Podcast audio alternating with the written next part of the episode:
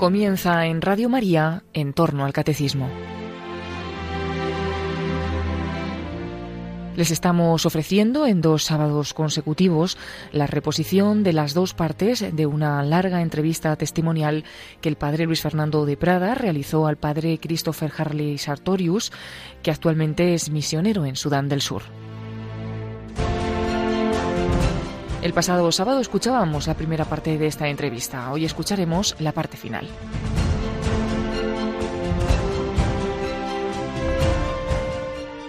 Un cordial saludo, muy querida familia de Radio María. Como sabéis, hemos tenido no hace mucho en Radio María al padre Christopher Harley, sacerdote diocesano de Toledo, buen amigo de esta casa. Le hacíamos una entrevista, pero la estamos emitiendo en dos partes. No, no nos daba todo lo que hablamos, no podíamos meterlo en una hora. Por eso recuerdo como en la primera parte de esta entrevista el padre Christopher Harley nos habló de su vocación, de su ordenación sacerdotal por San Juan Pablo II en su primer viaje, su primera visita a España en 1982, de su primer destino en la diócesis de Toledo, como estuvo luego en Nueva York, sus estudios en Roma y después sus años de misión en la República Dominicana. Cuando terminó esa etapa en República Dominicana, estuvo viendo donde el Señor quería que fuera a realizar su vocación misionera y justamente nos hablaba de cómo, hablando con el cardenal Cañizares, que era entonces su arzobispo de Toledo, pues este le dio permiso para ir ni más ni menos que a un sitio de mucho peligro en Etiopía, en frontera con Somalia. Y ahí nos quedábamos precisamente en ese momento en que ya iba a iniciar esa nueva misión. Pues ahí retomamos la entrevista, que ya veréis cómo os va a ayudar a todos, a todos nos ayuda el ver cómo el Señor va enviando a sus misioneros al mundo entero. Seguimos escuchando pues lo que nos contaba el padre Christopher Harley Sartorius.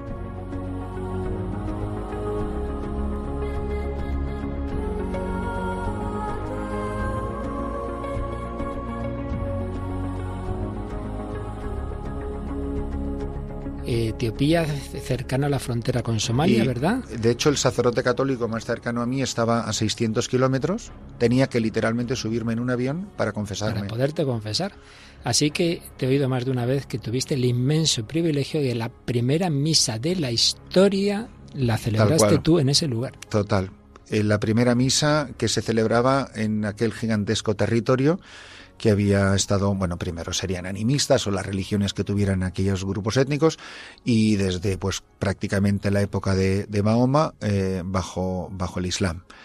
Y mm, la primera misa católica, pero es que así estuve celebrando misa solo prácticamente todos los días, solo durante siete años. Estamos hablando que has estado desde el año 2007 a 2019, han sido 12 años en, en 12 años. Sí, sí de, en que se confirmó que era el sitio peligroso. Sin duda, sin duda, peligrosísimo. He visto cosas terribles, hemos sido vecinos de la guerra, Todas las mañanas pasaban los aviones militares rusos Antonov encima de nuestra cabeza, los convoyes de los tanques, camino de ir y de venir. He visto volver los cadáveres de los soldados etíopes del, del frente de batalla. Mi gran protector ha sido el general de la 42 División del ejército etíope ahí con base en Gode, que es de donde se dirige la, la, la, la guerra en Somalia contra el terrorismo de este grupo islámico que se llama Al-Shabaab y financiado por Al-Qaeda y, creo que la misa donde más gente he tenido con voluntarios españoles ha sido de 14 personas.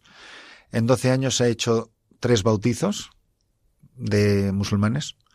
Eh, sí, que se jugaron la vida, una madre que había sido prostituta, vamos, la sacamos gracias a Dios de la prostitución y prácticamente la encontramos muriendo en la calle con tuberculosis y sida y se llama Taiba y mm, eh, ella y su, y, su, y su hija recién nacida se, se bautizaron. Imagínate, no hace falta decirle a un, a un musulmán lo peligroso que es lo que está haciendo, así que cuando se lo dije, eh, se me quedó mirando ella con mucha firmeza. Ella era un esqueleto viviente, pero ella misma me dijo, padre, no me tiene que decir a mí eh, el paso que estoy dando porque nadie lo sabe mejor que un musulmán.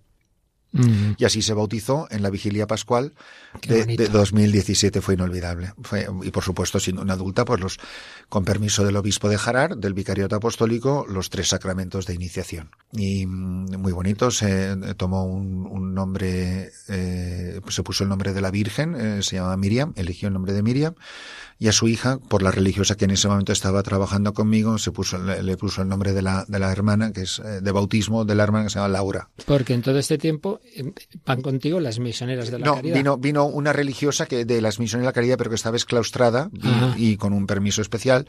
Eh, durante su tiempo de exclaustración estuvo trabajando conmigo ya los últimos cuatro años, hasta que lamentablemente eh, ha enfermado de cáncer pero, pero ha estado todo este tiempo y realmente ha sido corazón de, de toda esta obra misionera junto a mí, pues con, por, por sus conocimientos médicos y por una serie de grandísimas cualidades que ella traía a la misión. Y luego maravillosos voluntarios que nos han venido del mundo entero, de Italia, de Hong Kong, de, de Estados Unidos, de España, los que más, por supuesto, de República Dominicana hemos tenido gente de, de México, gente, ha pasado muchísima, muchísima gente por allí. Yo una vez me puse así un día que no había mucho que hacer a contar y, y conté casi hasta 52 sacerdotes diferentes que pasaron por un motivo o por otro de la diócesis, amigos míos.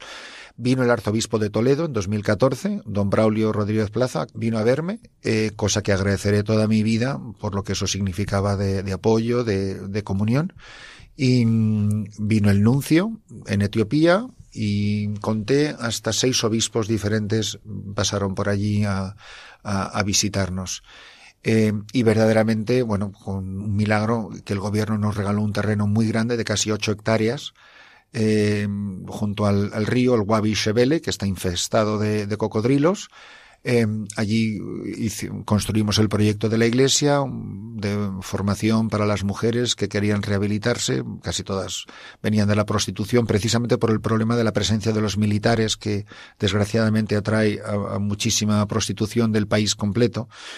Y eh, pudimos hacer muchísimas, muchísima labor. Y ahí aprendí también, eh, sobre todo, la frase esta del Evangelio donde los discípulos de Juan Bautista, Juan Bautista ya está en la cárcel, eh, Juan manda a sus discípulos a preguntar, a hacerle una pregunta a Jesús, ¿eres el Mesías o tenemos que esperar a otro? Y es muy interesante porque Jesús no dice soy el Mesías, Jesús no dice mirar la camiseta que llevo que dice soy el verbo encarnado, tampoco les dijo que se leyeran el catecismo, les dijo lo que en teología se llaman los signos de credibilidad. Es decir, ir a Juan y decirle lo que estáis viendo y oyendo. Los cojos andan, los ciegos bien, los leprosos quedan limpios, los muertos resucitan y a los pobres se les anuncia la buena noticia. Nosotros no podíamos ir con un crucifijo por la calle ni haciendo una evangelización, digamos, explícita de palabra, pero nadie puede detener el valor del testimonio al final, pues todas las instituciones estaban en manos del Islam, el hospital, la cárcel, etcétera, y al final a los que primero llamaban eran a nosotros, dice, porque ustedes son los únicos que hacen este trabajo. ¿Cuántas veces no nos dieron las gracias los musulmanes por la labor que hacía la Iglesia Católica? Al principio sospechosos de que era una actividad puramente de proselitismo, de para, y para ellos es muy difícil entender la gratuidad. Pero ustedes hacen esto a cambio de qué? Dice, no, es, pero ¿por qué hacen esto? Y decía, decía por amor. Yo muchas veces cuando decía for love, cuando decía por amor, con el dedo índice decía por amor a él. Para no entrar en polémicas o discusiones, pero siendo un pueblo muy religioso, ellos podían entender cuántas veces atendiendo a gente en condiciones horribles, olor de, de, de gusanos de, ahí en el hospital público y todo lleno de somalíes. Y la hermana, y yo la ayudaba lo que yo podía, pero la que sabía de verdad era ella, atendiendo a esta persona que era obvio que la hermana iba con un velo de monja, vestida de hábito hasta los tobillos, con un crucifijo al cuello, y yo vestido de cura, y se acercaba a la gente y le preguntaban a la hermana, ¿es su pariente? O sea, era imposible que lo fuera, porque era obvio que el paciente era musulmán de cómo iba vestido y sus rasgos físicos, y la monja y yo pero no podía ser otra cosa, porque nadie haría eso si no fuera tu pariente y ya te costaría. Y la hermana contestaba siempre una cosa tan bonita que dejaba a la gente muy impactada. Decía, no es mi pariente, es mi hermano. Pero ¿cómo? entonces, con palabras que no fueran ofensivas, pero verdaderas, el decir. Eso es de las grandes lecciones, el, el, el poder del testimonio, el poder de, de una caridad inexplicable. Y luego la otra cosa que yo creo que a quien escuche en estos momentos le va a dejar muy impactado, nada ha tenido más impacto de mi presencia como misionero que el celibato. O sea, no daban crédito porque la primera pregunta, gente muy amable y gente muy educada, musulmana, que decía, eh, ¿cuántos hijos tiene? Es que no me pregunta, o sea, no se, no se pregunta, ¿estás casado? Es obvio que estás casado, porque no puedes no estar casado. La cosa no es si estás casado, es que cuántos hijos tienes, porque eso sí podía variar. Decir, no, no, no, no que no tiene hijos, ay, qué pobre. Y, y su mujer, claro, no podrá tener hijos. No, no, no tengo mujer. ¿Pero por qué? Y entonces me ponía el dedo índice en el corazón y decía, porque esto, porque el corazón le pertenece a él. Unos decían qué religión tan horrible y otros decían qué grande es la religión de, de, de ustedes. Pero era algo que no dejaba indiferente a nadie. O sea, nada de mi vida ha impactado tanto que el hecho de ser célibe. Realmente muy profundo pues da, da, mucho que pensar. Así que una etapa que no ha podido ser de evangelización explícita de palabra, pero de gran testimonio de caridad y del celibato también. Uh -huh. Enseguida nos cuentas lo último, hacemos otro momento musical.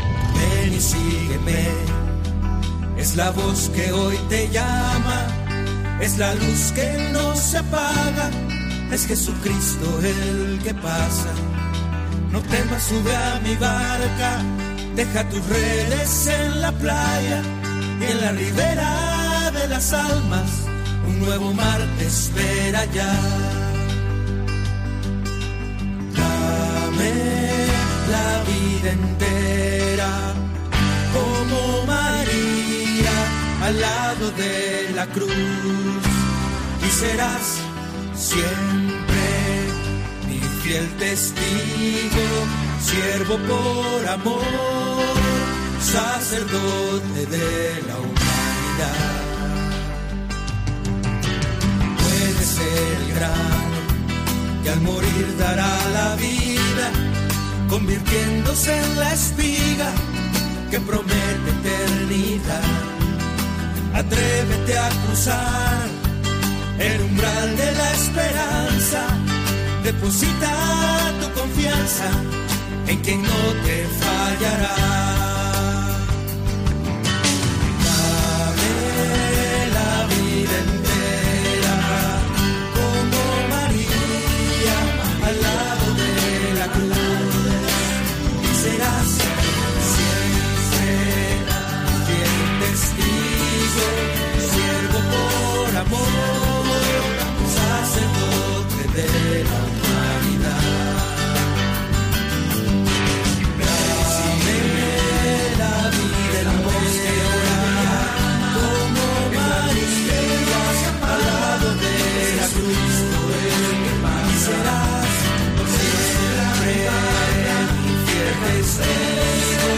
Siervo por amor,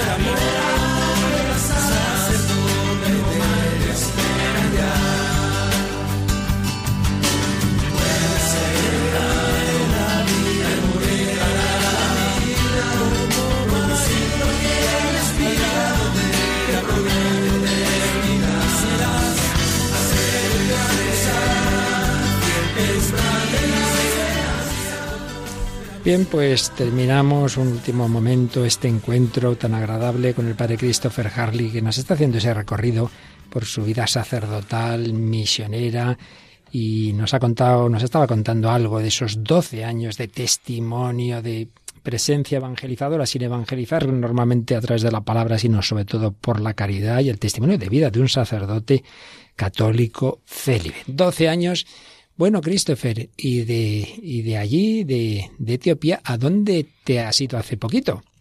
Pues en, en, diciembre de 2018 me invitaron las hermanas salesianas, la provincial de las salesianas en Etiopía, la provincia de Sudán del Norte, Sudán del Sur y, y Etiopía, a predicar ejercicios espirituales a sus hermanas en Yuba, a las afueras de Yuba, en una, localidad que se llama Gumbo, al otro lado del Nilo. Recuerdo a los oyentes que, que el, el Nilo Blanco pasa eh, desde Uganda a través de Sudán del Sur hasta Sudán del Norte. En Khartoum se juntan el Nilo Blanco que viene a través de Sudán y del Sur y el Nilo Azul que viene desde la Gotana en Etiopía. Y mm, cruzando el río estábamos en una casa de retiros de las salesianas y me di cuenta inmediatamente, pues viendo la parroquia y lo que me rodeaba, que era un lugar muy, muy diferente a, ya había oído de la extrema pobreza, de las guerras civiles que habían pasado, es el país más joven del mundo, que se, se funda o se crea en 2011, cuando se separa de Sudán del, del Norte, y mm, es el país más, más joven, por tanto, de más reciente creación, y, mm, pero sí que había oído, sobre todo escuchando a las hermanas, las posibilidades extraordinarias de evangelización que se daban ahí.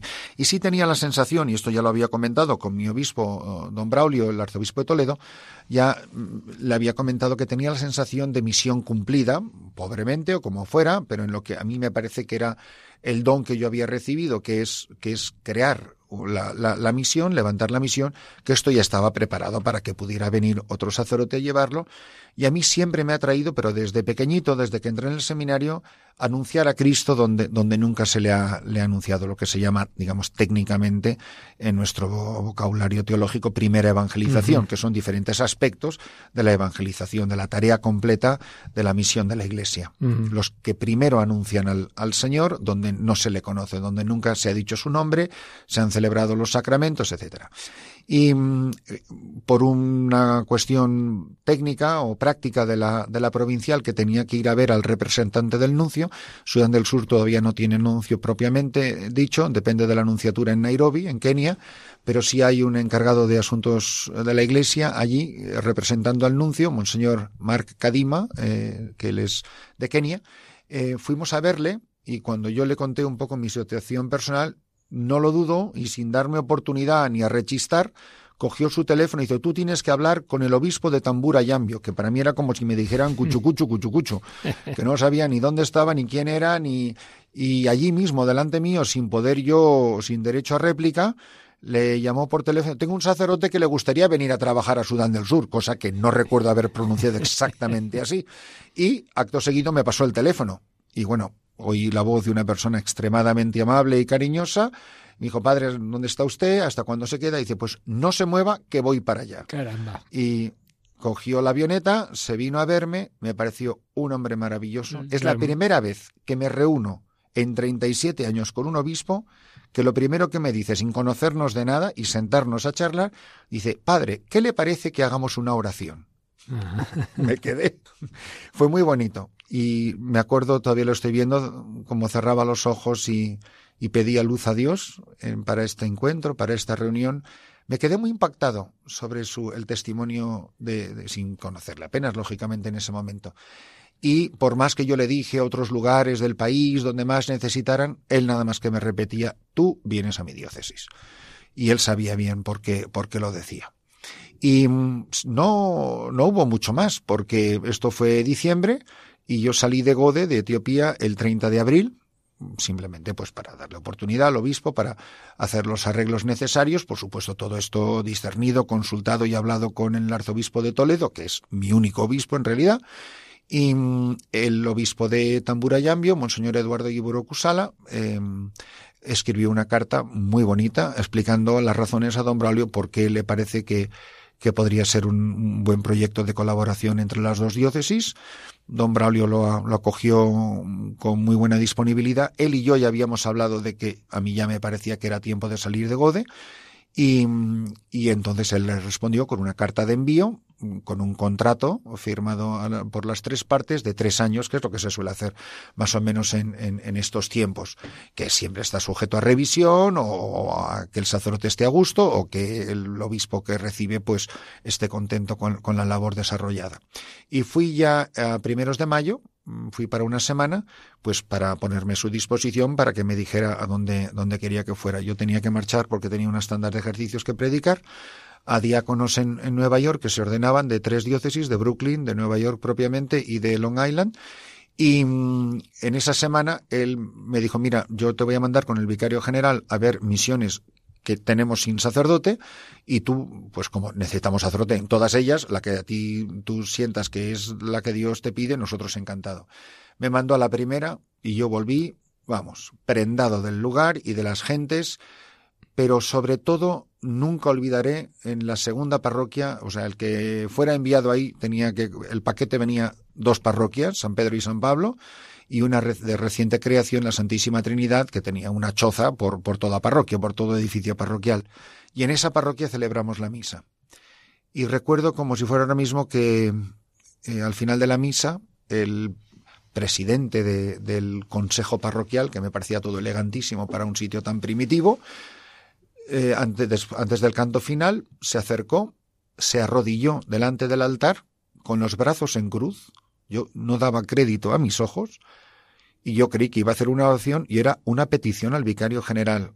Y nada más que le dijo esto, sin saber que yo estaba ahí para discernir la posibilidad de venir a ser párroco. A mí me presentaron para no levantar expectativas que luego nos iban a cumplir y que sufrieran más, que venían nada más que de visita y simplemente le dijo, señor vicario general, le pedimos que transmita al señor obispo que toda la parroquia quiere un sacerdote. Y yo cuando vi a ese hombre de rodillas, con la mirada levantada al cielo, los brazos en cruz, mendigando a la, a la iglesia, a su obispo, a través del vicario general, que es el que representa al obispo, que pedía un sacerdote, dije, vamos, solamente falta que, que, Dios me lo dé por escrito, firmado y sellado por la Santísima Trinidad, que así se llamaba la parroquia, por cierto.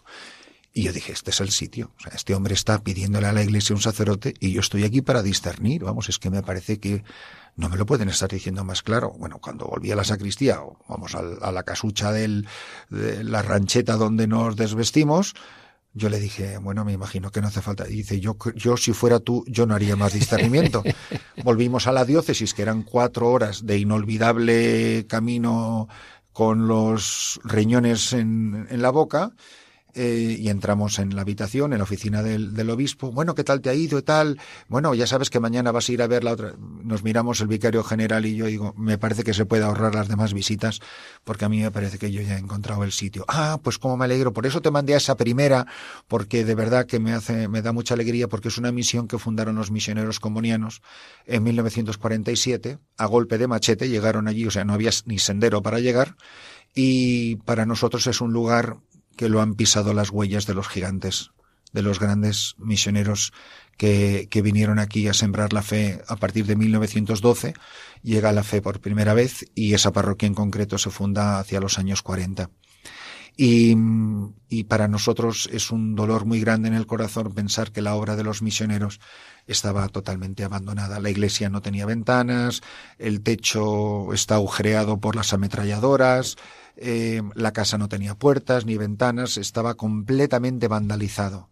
Y sin embargo, eh, a mí me pareció que era un privilegio estar en, un, en, en semejante lugar. Y ya a primeros de junio eh, llegué, con la, el pequeño paréntesis de que a finales de ese mismo mes eh, se murió mi madre sí. y tuve que volver para tres semanas, pues bueno, para estar con ella los últimos días y para y para el entierro. Entonces, eh, eh, para mí fue, pues, obviamente un momento de dolor grande y entonces eh, regresé a las tres semanas con dos sacerdotes amigos míos y algunos voluntarios que me ayudaron y con en condiciones muy difíciles, vamos, materiales, eh, para, para empezar a vivir sin agua corriente, sin energía eléctrica, recogiendo el agua de lluvia para bañarnos, pero la verdad es que yo era feliz, feliz, feliz. Allí había miles y miles de personas. Todo lo que no había vivido en Etiopía lo he vivido en estos meses. Llevamos ya casi 300 bautizos. Eh, confesiones son interminables. O sea, el, el, corres el peligro de sentarte y no sabes cuándo te vas a levantar del confesionario. Por lo tanto, no sabes cuándo va a empezar la misa porque la misa de siete empieza a la hora que termine la última persona de confesarse y claro, te parte el corazón de decirle, no, pues mire, no se puede confesar. Y bueno, pues eh, ojalá todos los sacerdotes tuviéramos esos, ese tipo de problemas. ¿no? Eh, es una maravilla estar donde estamos. Sudán del Sur, por tanto, un país cristiano. Cristiano, profundamente. profundamente cristiano. De verdad que es admirable. Puedo decir que la gente se sabe el catecismo de memoria. Yo tengo conmigo, que lo tengo incluso aquí en Madrid, lo he traído porque a ver si consigo a alguien que me quiera hacer cinco mil copias de, de ese catecismo, es el catecismo de Ripalda. O sea, es que no es otra cosa. Pero cuando yo fui a ver cómo los catequistas daban catequesis, era los niños sentados delante del catequista y todo el mundo repitiendo de memoria el catecismo. Entonces, todo el mundo se sabe el catecismo de memoria. Todos se saben las oraciones de memoria, todos se saben los mandamientos y todo el mundo sabe, pues como son las frasecitas esas de pregunta y respuesta. Esas como se sabe en la fe, pero se lo saben de memoria. Yo no sé muy bien lo que dicen en la confesión porque no los entiendo, pero se confiesan muy bien porque se sientan, hacen la señal de la cruz, todo el mundo dice la misma frase que no sé lo que quiere decir, pero dice, sé que parte de lo que dice es he cumplido la penitencia, porque dicen la palabra penitencia como la decimos nosotros, y las que son mayores siempre dicen la palabra matrimonio. Entonces ellos se sientan a confesarse y se presentan. Eh, hace tanto tiempo que no me confieso, eh, estoy bautizado y en el caso de los casados he recibido el sacramento del matrimonio. Digo, es que es una maravilla oírlos confesarse y sin poderme comunicar con ellos, que ni siquiera les puedo poner la penitencia, pero todos, pero desde el niño al anciano, se levantan y se ponen de rodillas delante de una imagen o de un Cristo, porque muchas de las capillas son chozas y hay un, palo en cruz que es el crucifijo, sin Cristo ni nada, y se ponen de rodillas y, se ponen a rezar. con lo cual saben perfectamente lo que están haciendo. De nuevo la experiencia de República Dominicana. igual, no has podido decirlo mejor. Nos evangelizan de una manera extraordinaria.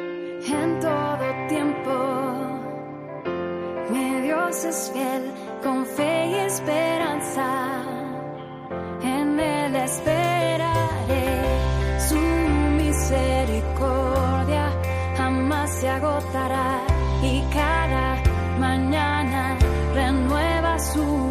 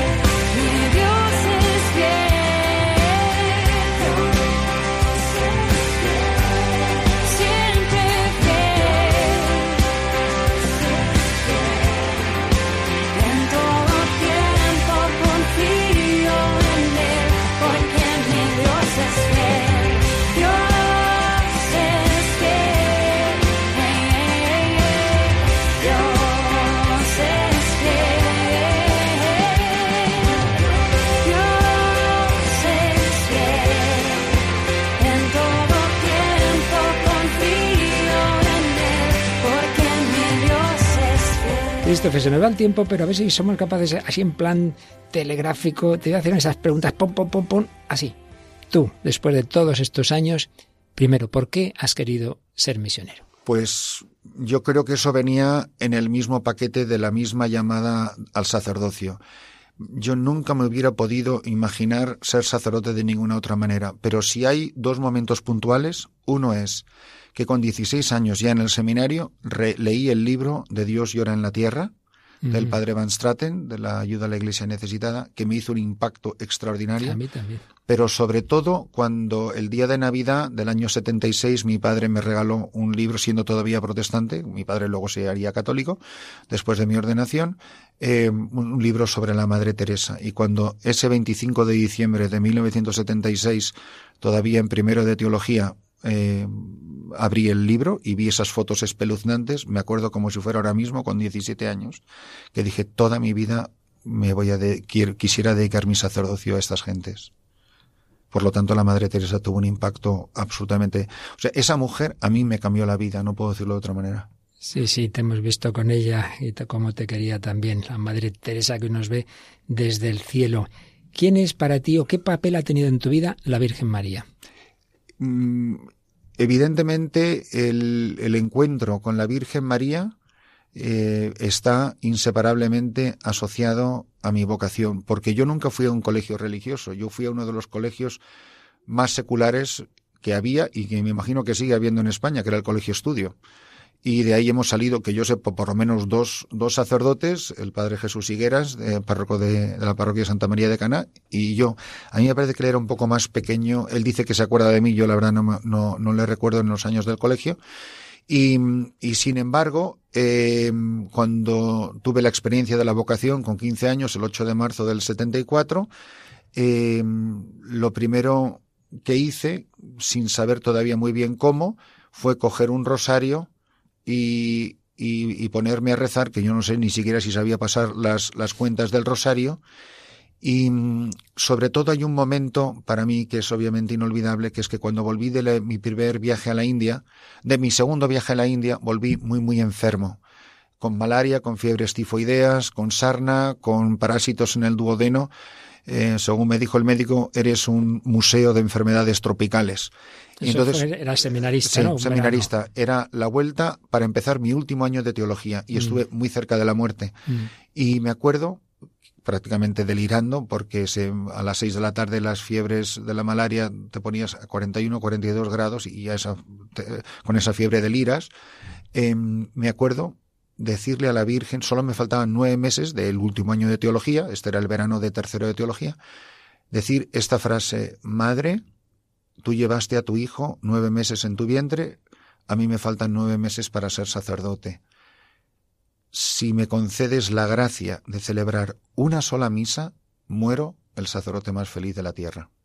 Y te la concedió. Y, me la concedió. Y por eso escribo todos los días el número de misas que he celebrado hasta el día de hoy. Como nuestro amigo padre Gonzalo Exactamente, exactamente porque ambos lo aprendimos de nuestro director espiritual don Justo.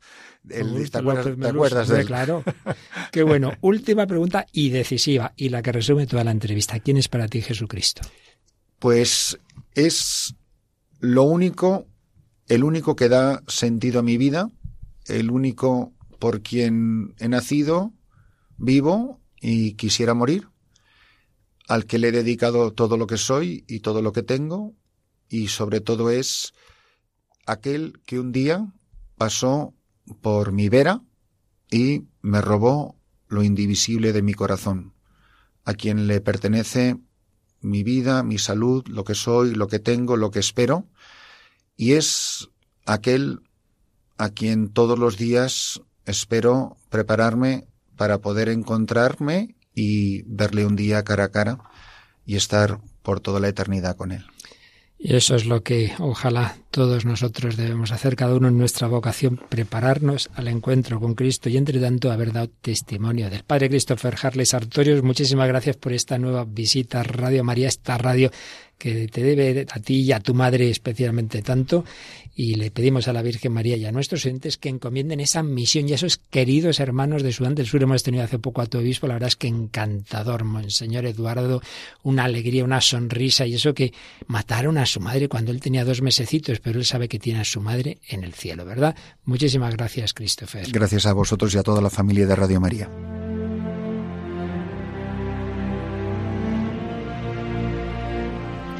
Así finaliza en Radio María el programa En torno al Catecismo. Durante dos sábados les hemos ofrecido la entrevista que realizó el padre Luis Fernando de Prada al padre Christopher Harley Sartorius, una entrevista testimonial en la que nos ha contado las diferentes etapas de su vocación misionera. Actualmente es misionero en Sudán del Sur.